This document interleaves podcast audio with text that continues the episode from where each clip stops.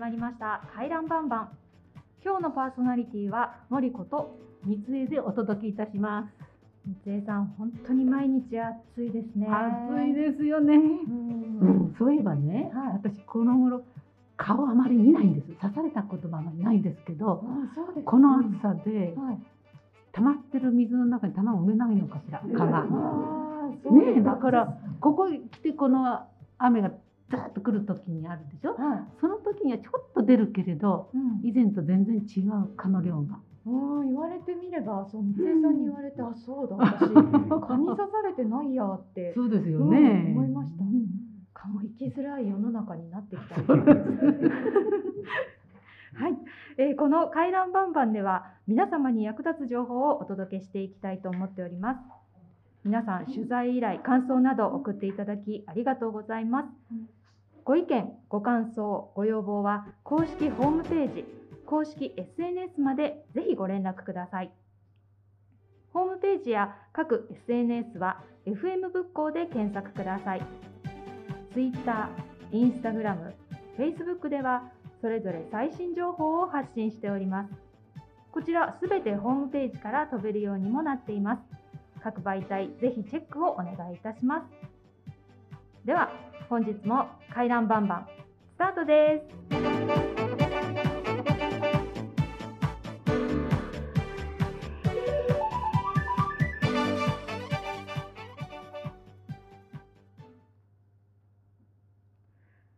今日は来月開催される体健康フェスタの話題をお届けします。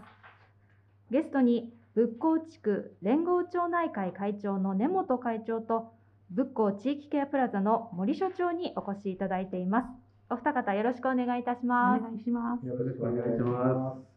はい、それではまず森所長にこの体健康フェスタの内容を教えていただきますお願いいたしますはい、森です。こんにちは。こんにちは。はい、えっ、と昨年度も体健康フェスタに関しては、えー実施を行っておりましたが、はい。今年度も引き続き、えー健康フェスタの方を実施させていただきます。はい。えーこの健康フェスタに関しては、えー仏光地区のね社会福祉協議会さんとの共催で実施する形となっております。はい、で昨年度はサブタイトルが「歩く」でしたかね、そうですね、歩く。で、今年はちょっとね、また変わりまして、生きるということがサブテーマになっています。はいで、生きるの生きの字ですけども、これはあの生活の正の字じゃなくて、生活の活の方ですね。活性化するの活ということで、まあ、あの健康フェスタに参加することで健康に役立つさまざまな知識を得ていただいていつまでも生き生きと生活することをテーマに、えー今年度は考えております。はいはい、で、えー、と日程肝心な日程ですけども、はい。えー来月の9月30日土曜日になりますね。はい、時間の方は9時半から14時、午後の2時までという形になっております。で、えー、と昨年度も同様だったと思いますけど、2部構成ということで、はい。はい、第1部に関しては、事前申し込みをされた方、抽選で40名の方になりますけども、はい、9時半から10時半までですね、その方を優先に、えー健康フェスタの方を実施していく形です。はいで第2部の方は、もうあの自由に、ね、参加されていいんですけども、10時半から、はい、申し込みは不要という形で参加していただくような形になっております。はいはいこの一部と二部の違いは何かあるんですか？そうですね、あのー優先的に、あのー健康測定、ね、歩幅の測定とか、まあ、体組成計、血管年齢の測定とかを実施しますけども、はい。あのー待たずにその辺が、えー優先的に、えー実施できるという形で。す。はい。ね、で、えーと、この方たちに関しては、もしかしたら、えーお持ち帰りできるお土産が、えーあ手にあ入るいいですねこれであの事前申し込みがあった人たちに対して迎えに来てはいただけるんですか？あ、遠藤さん、お迎えの方はどうでしょうか？はい、えっとこちらなんですけれども、えっと普段えっと仏光ふれあいワゴンですね、まあ、高齢者対象のえっとお買い物の送迎支援なんですけれども、まあ今回は特別便という形で、まあ、畜社協さんのご協力いただいて、えっと送迎はあるというふうな予定をしております。なるほどうん、あの2部の時にも来ていただけるんですか？それとも、えっと、一部の方の事前申し込み者の方のみですか？えっと、基本的には一部の方で考えていますので、ははいい、こちらの方で、えっと、これからまだあのご案内する予定になってるんですけれども、まあ、普段利用されている方はい対象になるんですけれども、あのぜひこちら使っていただいて、イベントに参加してもらえたらなと思ってそうま。ですすね。うん。自分の体を知るってこといいですよね。そうですそうですねね。他には何か目玉というわけではないですけれども、特そうにですね。はい。あのー昨年度も、えー多少軽食販売とか行ってたと思いますけども、はい。本年度は少しねパワーアップして、はい。はい、コロナの方も今落ち着いているということで、はい、あのパワーアップして、えー内容的には焼きそば、パンの販売、あとおにぎり等もご用意しておりますね。あとフランクフルトとかたこ焼きなんかも考えておりますので、はいお子様でも、えーいらっしゃってね楽しめるような、はい、あの販売コーナーになってと思います。はい。お子様には何かゲームのようなものはありますか？そうですね、なかなかこの健康測定に関してはお子さん、あの参加がね、難しいものもあったりしますけども、輪投げやミニゲーム等もご準備して、まあ、お子様がね、いらっしゃっても飽きないような、えー取り組みはしていくつもりでおります。はい、ありがとうございます。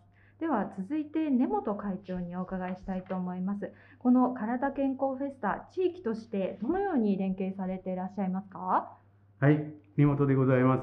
あの、仏光地区社協のですね、協賛事業としてですね、位置づけしておりまして、はい、あの、このけ健康、健康フェスタにですね、あの、社協として、あの、か関わっております。はい、で、たあの、担当、担当というか、あの、う受け持ちとしては大体あの、外回りのね、出店関係と、はい、それからあの外回りのですね、あのテなんていうかテントだとかテーブルだとか椅子だとかそういうものの準備だとか、それからいろんな測定のですね、はい、アシスタントというかお手伝いをするという形で、えー一緒にややらせていただいております。はい、何しろ。お子さんのね、うん好きなものが出ると、とっても喜ばれると思うんですよね。そうですね。そうですね。昨年もですね、昨年もですね、あのね、出店がですね、すぐに売り切れてしまったということがありますので、今年はちょっとね、多めにということで、あの計画はしておりますけれども、おお願いしてね、やってます。はい、私、送迎のね、お手伝いさせていただいたんです、去年ね。そしたらもう焼きそばなんかすぐ売れちゃうから、ゲームなんかそっちのけって言ってね、うんあ、降りた途端にもう焼きそばの列になっちゃってましたね。そうですね。だからそれだけ人気があるってことですよね。そうですね。この焼きそばあのかの有名なあのいいっちゃん焼きそば。そうですね。はい。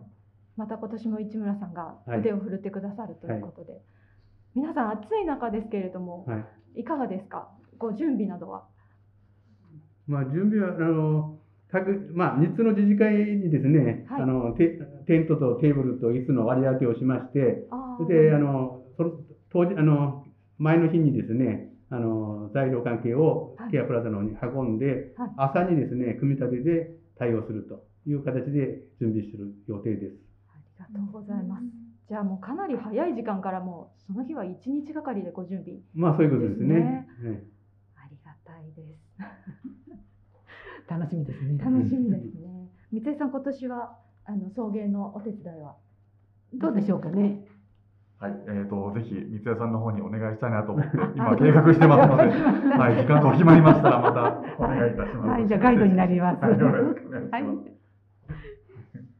えー、とこの、えー一部で事前申し込みされた方にあの行う歩行促進プログラム歩道歩行というのがあるそうなんですがでもでもあ森所長こちらはどういったものなんでしょそうですね。私もちょっと実際にやったことはないんですけども、うはい。まああの年齢をね、あの取るごとに、まあ、筋力の衰えからだんだん歩幅が狭くなっていくって言われてるんですけども、まあ、あの歩幅と認知症の変化を、ね、見ると、あの65歳以上の方で調査した結果では、まあ、歩幅が狭い状態のままで年を重ねていくと、認知症の発症リスクが、あの歩幅が広い人に比べて、まあ、3倍以上あのリスクが高くなるということで、まあ、ちょっとね、歩幅のそれぞれ皆さんのね、歩幅がどれぐらいなのか、まあ、平均以下なのか、平均以上なのかっていうのを確認できるような、はい、あのーなんでしょう、この健康のね、あのチェックっていう形なっていると思います。はい。ここへ来てね皆さん家から出たことないから歩くのが億劫って言ってましたから、結構ね歩幅が狭くなってるんじゃないかな。ね、仏光地区の方はね、坂道をよく登られたりしているので、まあ、あの他の平坦な地域に比べるとね、お元気な方は多いかと思いますけども、やっぱり知らず知らずのうちにね、歩幅っていうのはやっぱり狭くなってきているのではないかなというところで。三井さん何かこの私もね歩幅あの万歩計をね装着するときに一応歩幅と年齢体重とかね、そういうのであのセットするんですけど今はもうちょっと自分なりに歩幅がダメかな。何でもつまずきやすくなっちゃってるからだいぶ衰えてるかなって気がしますね。だから家を出ない人はもっとねうそうですね。んあの不安になってると思いますけどね。うんちょっとした段差でもね、けつまずいたりして、おかしいなって思うことがやっぱり年を取るにつれて多くなってきますよね。私1週間前につまずいたんです。あそしてね、ちょうど足首のところが、あ痛くって真っ赤に腫れてね、大変でした。今やっとどうにか 治ってきましたけど、それだけね、つまずきやすいなっていう気がしますね。ね。うん。やっぱりじゃあこの歩幅を知って少し歩幅を大きめに歩く方がいいんですね。そうですね。その辺を意識してね、歩くことができるようになるとまた、はい、歩幅の改善につながっていくのかなっていうね。のりこさんまだ若いから大丈夫ですよね。いやでも私歩幅狭くて歩く速度が遅いなと自分で自覚してるんですよね。だからうんこれはちょっといかんぞと思いながらこれ私も体験してみたいなと思って、うん、自分の歩幅ってなかなか気づかないですよね。あのなかなかこうお友達と歩いててもお友達に合わせるとか お友達が合わせてくれるとか言って、ね。どうしてもなかなか自分の歩幅で歩くことってないと思うのでこういったねあのほどほこのこの歩行促進プログラムをやってみて。うん。いつもより 10, 10センチ10センチって結構ありますよね。いつもの歩幅より。うん。ちょっと足すだけでも。皆さんどうなんでしょね皆さんどうなんう？皆さんどうなんでしょう？皆さんどうですか？黙って聞いてらっしゃいます。ね、あまり意識して歩くことってないですもんね。ないですね。これもね、ぜひぜひ皆さん挑戦していただいて、ね、うん、健康づくりプラス認知症の改善にも、ね、予防にもつながるっていうところで、うん。はい。そうですね。はい、はい、ではちょっとよろしいでしょうか。はい、はい、こちら、体健康フェスタ生きるなんですけれども、はい。えっと、第1部の方、9時半からの方がですね、こちら、事前申し込みが必要となっておりまして、一応抽選40名となっているんですけれども、こちらのお申し込み方法ですね、こちらですね、えっと、お電話か窓口、えまたはあの LINE にて、えっと、実施してくださいということで、はい。えー例えば LINE ですと、えっとまあ、LINE のところ QR コードで、えっと、入れるところがあるんですけれども、まあ、これまたあのチラシ等を作ってまたあのご案内するんですけれども、まあ、そこから入っていただいて健康フェスタ一部申し込みとあのお知らせしていただくともいいですし、まあ、お電話あの窓口で直接言っていただいてもよろしいので、まあ、ぜひこちらの方ですねあの事前に早くあの確実に受けたいわという方はあのこちらからお申し込みいただきたいなと思っております。でこちら抽選なのであの早く申し込んだからとか遅くてもダメかしらってことはないので、うんまあ、あの抽選ですのであのお気軽にうんあのお申し込みいただければと思います。はい、でえっと、お申し込みの締め切りがですね、9月20日水曜日の12時となっておりますので、はい、こちらの方ぜひおもし、えーお申し込みいただければなというふうに思っております。よろしくお願いします。はい、じゃあ家に戻って、あの私知り合いの人にみんな声かけます。ぜひぜひお願いします。はい、本日は仏光地区連合町内会長根本会長と仏光地域ケアプラザ森所長にお越しいただきました。根本会長、森所長、ありがとうございました。ありがとうございますありがとうございました。はい、それでは、えー最後に体健康フェスタ生きるの詳細をお伝えします。えー開催日9月30日土曜日9時半から14時、えー午後2時までです。第1部が9時半から事前申し込みの抽選40名の方、事前申し込みで行います。えー第2部は10時30分から、こちらは申し込み不要です。ぜひぜひお越しください。えーお問い合わせは仏光地域ケアプラザ、えー、336-1565こちらは事前申し込みの予約の電話でもあります。こちらにお電話ください。えー、窓口にお越しいただいても大丈夫。そして先ほどお知らせありましたが、LINE でのお申し込みでも大丈夫だそうです。えー、こちらのお申し込み締め切りが9月20日水曜日12時となっています。えー、お気をつけください。ぜひぜひ皆さん、軽食だけね食べに来るだけでも、いっちゃん焼きそば美味しい美味しいですよ。美味しいので、ぜひぜひ、えー、軽食食べに来ていただいてもいいですし、えー、体組成計とかね、血管年齢とか肌年齢とかの測定もありますので、えー、健康を意識して、ぜひぜひ測定してみたいわという方は、お越しいただけるといいかなと思います。以上、えー、ゲストトークのコーナーをお送りしました。はい、じゃあ次のコーナーですね。はい。はい、じゃあ続いては、あの先月お知らせしました。保土ヶ谷公園の神奈川ホールでですね。アートホールで開催されました。コンサートに蒔絵さんと遠藤さんが行ってきたということでお二人にお話を聞かせていただいたと思います。どうぞよろしくお願いします。私あのコンサート行ってきたんですけれども真夏の暑い日でしたが緑あふれる保土ヶ谷公園の涼しいホールで心地よいピアノと歌とフラメンコギターでとっても心を満たされました。こんな素敵な2時間のコンサート無料でいいのっていう感じでした。次の演奏会も必ず行こうと思っております。神奈川アートホールでフラメンコギターの生徒募集もしているそうです。はい、私もあのこちらのコンサート行かせていただきました。今、まあ、計さんがおっしゃったように、外がすごく暑くて、当日はですね、すごく暑くて、本当真夏の天気だったんですけれども、はい、えっと、ホールの中に足を踏み入れると、すごく中がとても涼しくて、ちょっと薄暗いというか、シックな照明だったなというのを覚えています。で、まあ、その中でこう月にまつわる楽曲っていうところところをまあ演奏していただいて、えっと、時間は本当に真昼の、真夏の昼だったんですけれども、はい。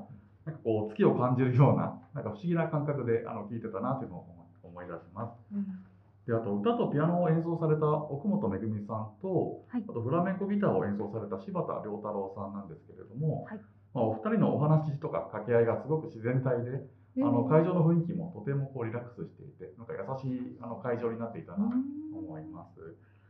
でまあ、コンサート来た方皆さん演奏に聴いてましたしなんか中には歌とそのリズムに合わせて手を叩いたりとかすごい楽しい雰囲気で、はい、あのコンサートを聴けたというところでありました。なのでまたあのすごく素敵なホールで素敵な音楽を聴かせていただいて、まあ、贅沢な時間だったなというふうにちょっと思い返しています。でまたコンサートがあればぜひ聴きに行きたい行きたいなというふうに思っております。はい。遠藤さん。すごいいいことできましたね。よかったですね。ちょっと贅沢でしたね。なんかね、すごく雰囲気も良くて、観客もたくさん入ってましたよね。ね、真夏の夜の夢っていうのがあったじゃないですか。これが昼の方ですよね。昼ですね。そうですね。ね。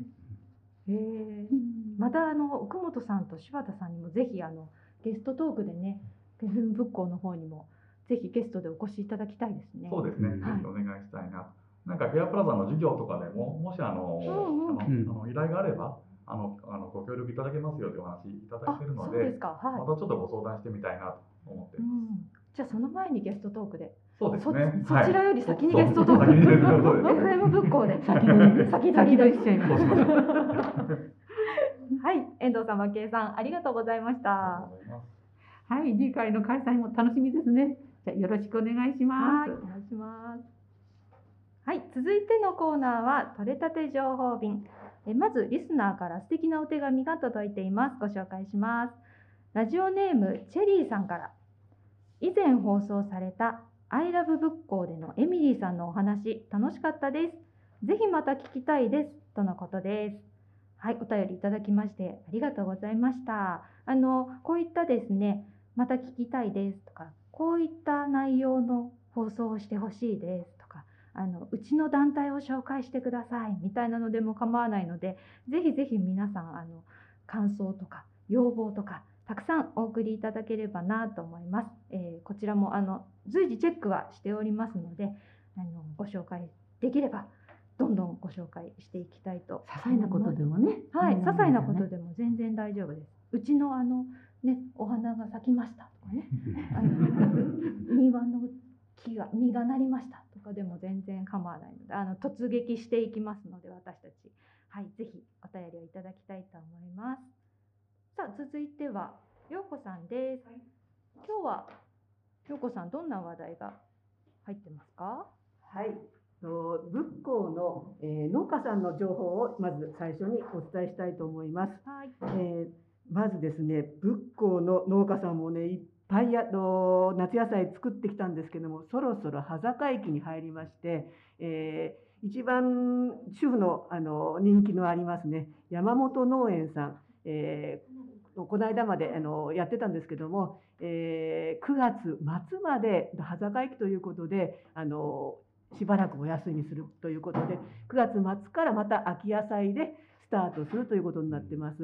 はいそしてまたと新しいねあの、えー農家さん見つけましたんであ初めてご紹介ししたいと思います。はい、ぜひぜひ。はい、場所はどこかと言いますと、はい。えー今申し上げた山本農園さんあのケアプラザのバス通りにあの面しているところなんだけど、そこ先、えーまあ、ケアプラザだからから先ですけども、えー和田町駅に向かっての坂の途中にあります、えーと浜、えー沢村農園さん。ここ最近ですねここ最近な数年前から、えートマトの黄色い旗出しましてね、あの皆さんちょっと気づいた方ちょこちょこあの買ってらっしゃる方お見受けするんですけど私もちょこちょこあの寄ってはいるんですがあのお家の前に小さなあの、えー物置小屋みたいなものを建ててそこに数種類なんですけども、えートマトを中心に季節さまざまな野菜をあの出してますね。で中入ってみるとちっちゃなカゴがねいくつかこう並べてありまして人一人入れるあの小屋なんですけども。そこでね、あの、まあ、季節の、この間はね、えーパプリカにトマミニトマト、トマト、えー、ししとうにナスに、と、あの、まあ、行くと必ずなんか、あ、買いたいなってもんがあるし、まあ、お安いんですよ。で、トマトはね、ちょっと、あの、自慢できるぐらい、あの、美味しいものが出ています。だから、ここ、なんか、仏光の農家さんって、じゃがいもも有名なんですけども、トマトもね、結構、皆さんどこも競い合って、それぞれの農家さんの味出してますね。うんそこはね、あのなんか昔ながらののちょっと酸味のある酸味と甘みとちょうどバランスよく出しているなかなかこうあの上手にあのたトマト作ってます。でトマトとあと次はあの何が出ますなんて言ったらばもうあのトマトもまたあの次のトマトが出てきますしさつまいもなんかでねあ。の頑張ってますよっていうことでつの次々次々に切らさないようにあのちょっとなんですけど量は少ないんですけどものなるだけ出すようにあの頑張りますってあの沢村さんおっしゃってたんで若い後継者がねそこもいらっしゃるっていうことで、あの他の地域の人たちに仏光の自慢すると仏光はいいんだよねってあの後継者がね皆さん育ってるってことで。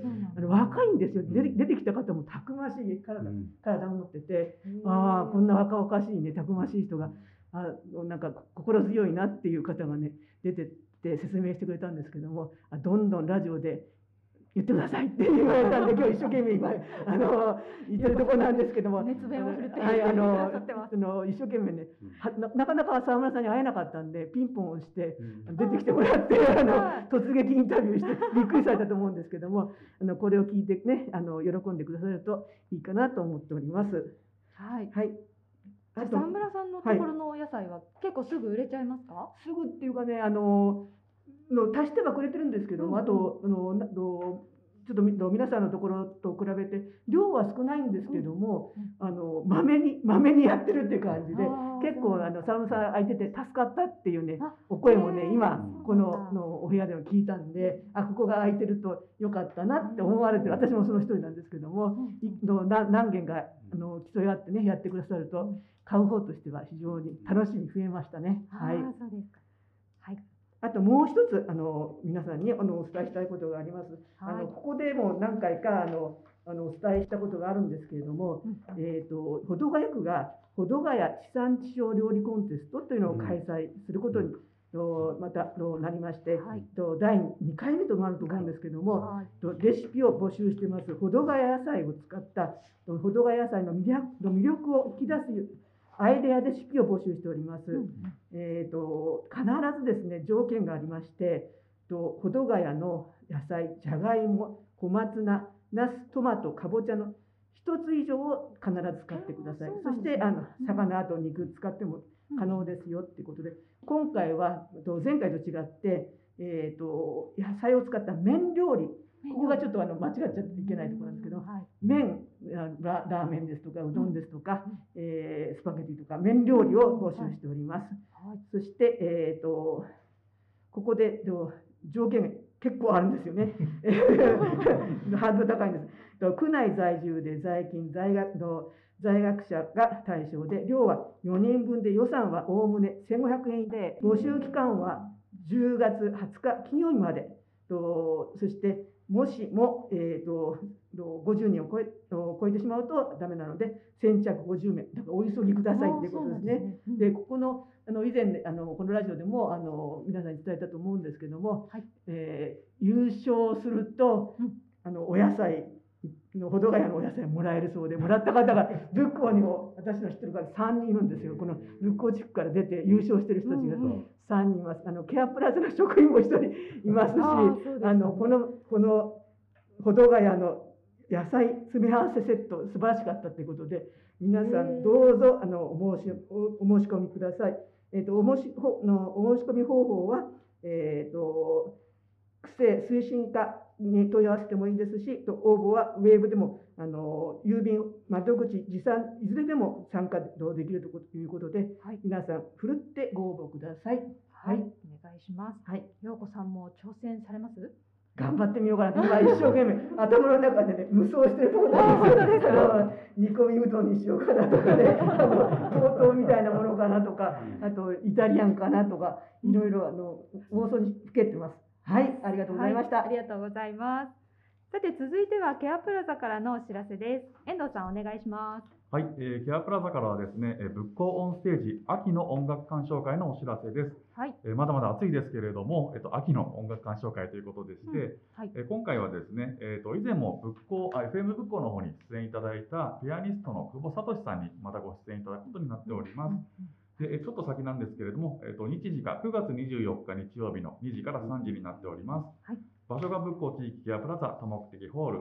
で曲目が、えーグリーブさんの作曲によるペールギュント組曲他となっております。はい、で定員は20名でして、こちら先着になっております。で申し込みが9月1日金曜日10時からとなっております。えーお電話を窓口にて、えーお願いいたします。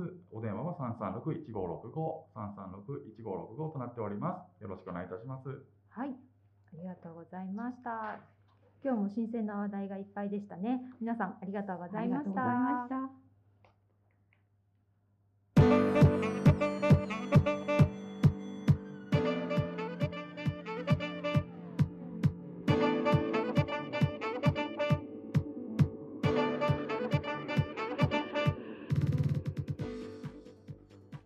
間にエンディングのお時間になりました。本日のラジオいかがでした、三江さん。そうですね。いろいろとね、話題豊富で楽しかったです。ね、楽しかったですね。楽しかったですね。ね、ゲストに来ていただいたお二方にももっともっとお話をお伺いしたかったんですけれども、本日はこのぐらいで失礼させていただきます。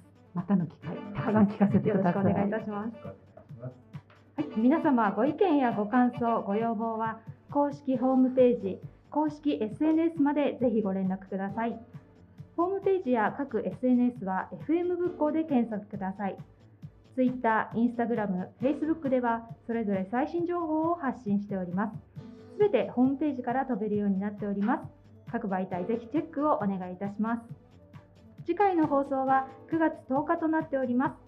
それでは皆さん、またお会いしましょう。さようなら。